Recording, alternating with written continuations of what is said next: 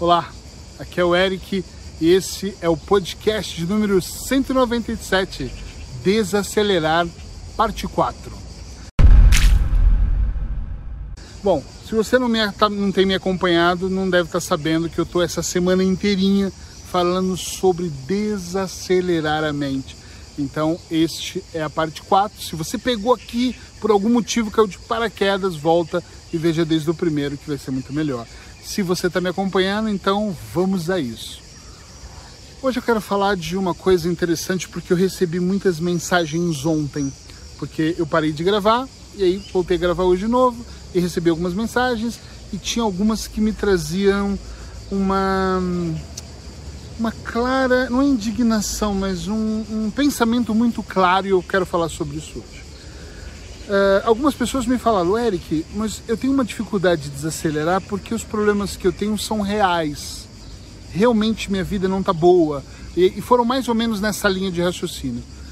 E eu pensei um pouco hoje, no final da minha meditação logo cedo, e pensei assim, puxa vida, quando eu sair para gravar, eu tenho mesmo que falar sobre isso, porque as pessoas entendem muito uh, eu não consigo desacelerar porque o mundo está um caos, eu não consigo desacelerar porque eu tenho problemas reais. Uma pessoa me escreveu assim: eu tô com tanta falta de dinheiro, o Covid quebrou meu negócio, uh, não sei que negócio que a pessoa tem, ela não especificou, e eu tô com muita dificuldade nessa situação.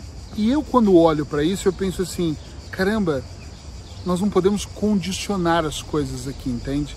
Do tipo assim, eu só vou conseguir desacelerar quando o governo estiver estável, quando a moeda do meu país estiver estável, quando a fome terminar no mundo, quando a desigualdade. Gente, nós estamos falando de colocar as nossas emoções na dependência de fatores que são externos. É como se de repente eu falasse assim: eu me sinto bem somente quando tem sol. Então eu estou em pleno verão aqui, eu vou me sentir super bem. Quando começar o inverno, eu vou me sentir super mal. Estão entendendo o que eu quero dizer? Desacelerar a mente tem que ser um processo prioritário, na minha opinião, para que você consiga equilibrar todas as outras coisas. Então, se você me perguntar, Eric, mas você está me dizendo que equilibrar tem que é, desacelerar tem que ser prioridade, sim. Vou dizer por quê. Há um tempo atrás, uma cliente, quando eu falei para ela que ela precisava desacelerar a mente, ela me falou uma frase que eu nunca mais esqueci. Isso já faz mais de um ano, uma, uma cliente da Madeira. Ela me disse assim: Olha, a questão não é essa, não é o momento para eu desequilibrar, estou no meio de uma separação. E eu pensei: não existe um momento melhor para ela desacelerar a mente que no meio de uma separação. Eu entendo, ela foi traída, eu entendo todos os motivos de uma pessoa quando ela está magoada, revoltada, triste, insatisfeita, mas não existe melhor momento para isso.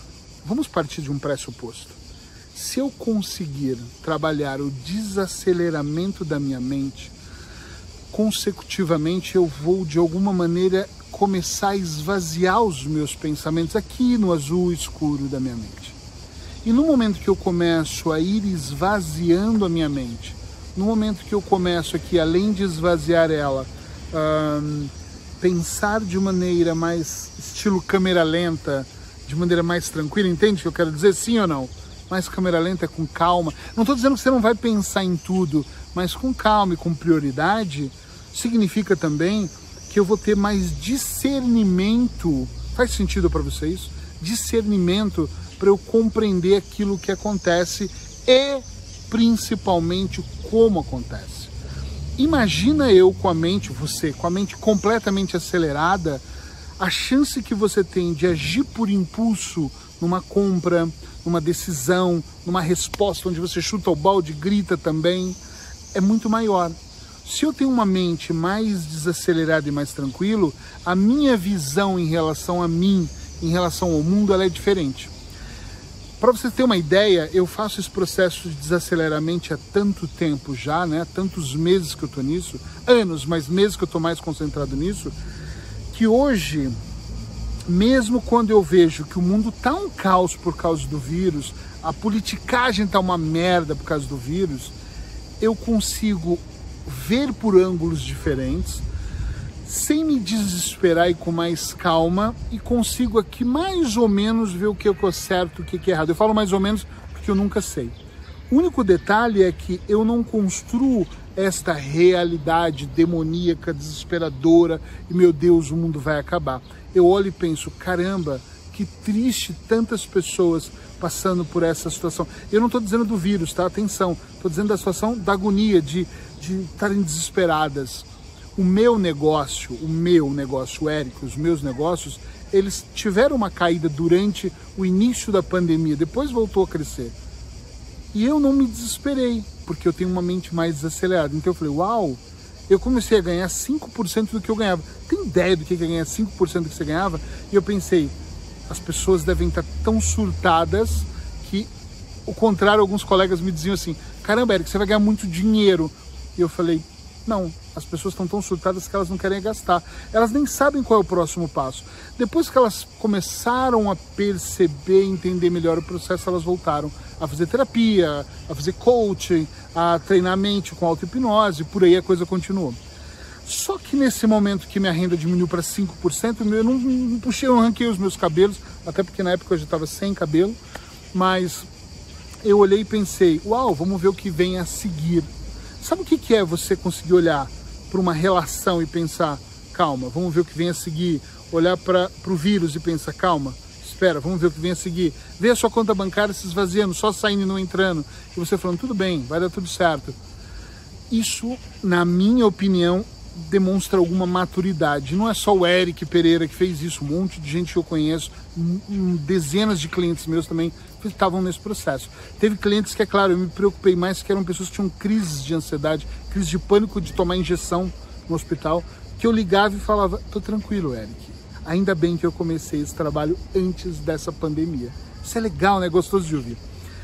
O que eu mais quero trazer aqui é que não seja dependente o desaceleramento tem que ser para você uma prioridade. Gente, eu não estou estipulando uma regra, implantando na sua mente que tem que ser, é obrigado. Não, eu só estou dizendo que é importante que você observe que tem que ser. É, não é que tem que ser uma regra, tem que ser uma prioridade. É, é como cuidar de você, entende? É como cuidar do seu corpo. As pessoas se preocupam às vezes com a alimentação, às vezes passam da linha e voltam a se preocupar de novo, se preocupam em caminhar, se preocupam em exercitar o pescoço, em, em exercitar, mas não se preocupam às vezes em exercitar a parte mais importante e poderosa, que é o nosso cérebro, que é a nossa mente. Cérebro e mente são coisas completamente diferentes, mas eu digo, quando você começa a desacelerar, você contribui para o seu cérebro, a parte física, né? Você contribui para os seus neurônios, você contribui para todo esse ambiente. Quando você decide desacelerar, você contribui para o seu corpo físico, mas também para a sua mente, essa parte, uau, aqui invisível que existe aí dentro do azul escuro da sua mente. Eu não sei se eu estou respondendo as perguntas dessas pessoas, mas eu acho que sim. Eu só fico mesmo curioso por que, que às vezes as pessoas se perdem dentro das suas prioridades e elas enlouquecem. Enlouquecem não é vai comer cocô na rua, não é isso uh, enlouquecem é no sentido de elas pensam em tantas coisas, elas ficam tão desesperadas, elas colocam toda a negatividade interna. Eu também já fiz isso no passado, mas quando você vai desacelerando, quando você faz esses exercícios, você começa a perceber que as coisas não são como você achava. Entende o que eu estou dizendo? Você olha a vida só por um ângulo quando você está desesperado. Mas quando desacelera, você percebe inclusive que a realidade ela não existe tanto quanto você imagina. Tudo bem que é um papo mais longo, essa semana eu estou finalizando um curso de auto-hipnose que eu estou ministrando, inclusive fica em alerta aí que em setembro eu já abro uma nova turma caso você queira aprender a fazer auto-hipnose, é muito mágico isso. E eu estava discutindo isso com os alunos e alguns falaram, como assim não é real? Não é real, a realidade é você que constrói. Tem pessoas que conseguem estar desesperadas o tempo todo porque elas construíram desespero, caos dentro delas. Tem pessoas que que constroem a tranquilidade. Eu já construí o caos na minha vida, já construí a mentira na minha vida, já construí péssimas relações, tanto conjugais quanto de amizades, quanto profissionais. E hoje eu construo tudo de uma maneira diferente. Entende? Tudo com calma. Meu Deus, Eric, o meteoro vai cair. Eu falo, tá, mas ele vai cair agora? Até porque se ele for cair agora, não tem o que eu faça. Então por que, que eu vou me desesperar nos últimos minutos de vida? Não faz sentido. Mas se ele vai cair depois, eu vou pensar o que eu vou fazer. nós temos grandes oportunidades de perceber que a nossa realidade ela é construída a partir dos nossos pensamentos. Todos os seus pensamentos, ou a maior parte deles, se transformam em palavras. E essas palavras provavelmente se transformam em ações ou em frustrações. Para para analisar um pouco, vem comigo, continua comigo, ouça aquilo que eu tenho para te dizer, siga outras pessoas que também querem que você evolua, que você faça mergulhos interessantes, como desacelerar. O mundo vai te empurrar para o canto da parede. O mundo todo, os telejornais do mundo inteiro, jornais escritos, alguns livros, alguns formadores de opinião, opinião alguns formadores de opiniões. Uh, o mundo vai te colocar num lugar onde ele vai te exprimir ao máximo, porque é mais fácil controlar um povo que tem medo do que um povo que pensa. E eu não quero trazer aqui com. É, é, até esqueci a palavra. Eu não quero trazer aqui ah, teorias da, das conspirações do mundo, não é isso. Eu só quero que você perceba que sempre foi assim, o marketing sempre ditou todas essas regras. Está na hora de você tá, liberar o gema, se livrar, se libertar para você pensar por você. E uma das maneiras de você construir a sua realidade encantadora, deliciosa e maravilhosa é você se libertando dessa mente acelerada, ansiosa, angustiada. Hoje em dia eu sinto tristeza de ver pessoas com tantos problemas emocionais. Gente, eu recebo centenas. É difícil a semana que eu não recebo 100 mensagens. Centenas de mensagens sobre vários tipos de coisas. Das piores, as melhores. É só obrigado pelo podcast. Que eu mais recebo é falando do podcast. Eu adoro. Então, se você quiser, manda mensagem no meu WhatsApp, porque eu adoro. Adoro mesmo. Agora, o que é mais poderoso em tudo aqui é que eu vejo as pessoas falarem de angústias que elas nem sabem por que, que elas estão angustiadas, do medo que elas nem sabem exatamente qual é o medo, mas elas, porque de alguma maneira elas foram acumulando tanto senso de urgência, tanta coisa na mente delas que elas não conseguem ter um dia bom, um dia leve, livre como esse. Meu filho chegou de viagem ontem, eu convidei ele, falei, vem hoje gravar comigo. E ele veio, e aí em cada intervalo eu gravo agora, a gente anda mais um pouco e bate um papo.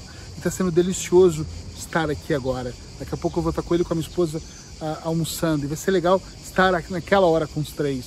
Mas naquela hora é aquela hora. Eu vou pensar agora, eu estou pensando aqui em gravar. Daqui a pouco eu vou desligar e vou andar com ele. E vou pensar na caminhada, no papo. Tá entendendo onde eu quero chegar? Desacelerar. Deixa a vida, deixa a vida caminhar devagar. Amanhã eu vou, bom, não vou nem adiantar. Eu ia quase adiantei aqui, minha língua quase que eu falo o que eu vou dizer amanhã, mas eu não quero, porque eu acho que vai ser extremamente interessante e vai fazer você pensar um pouquinho fora aí dos padrões, fora da casinha, da caixinha, seja lá como você quiser dizer. Beijinho aí no seu coração. Espero que você receba muito bem o meu podcast. Escreve aí se você gostou de hoje. Se você é que eu estou acompanhando, é muito bom. E eu queria saber, era uma coisa importante, onde você vê o meu podcast? Onde você ouve ele? Eu sempre fico curioso para saber qual é a plataforma que está funcionando melhor. Manda notícia para mim, tá bom? Abraço, tchau, tchau.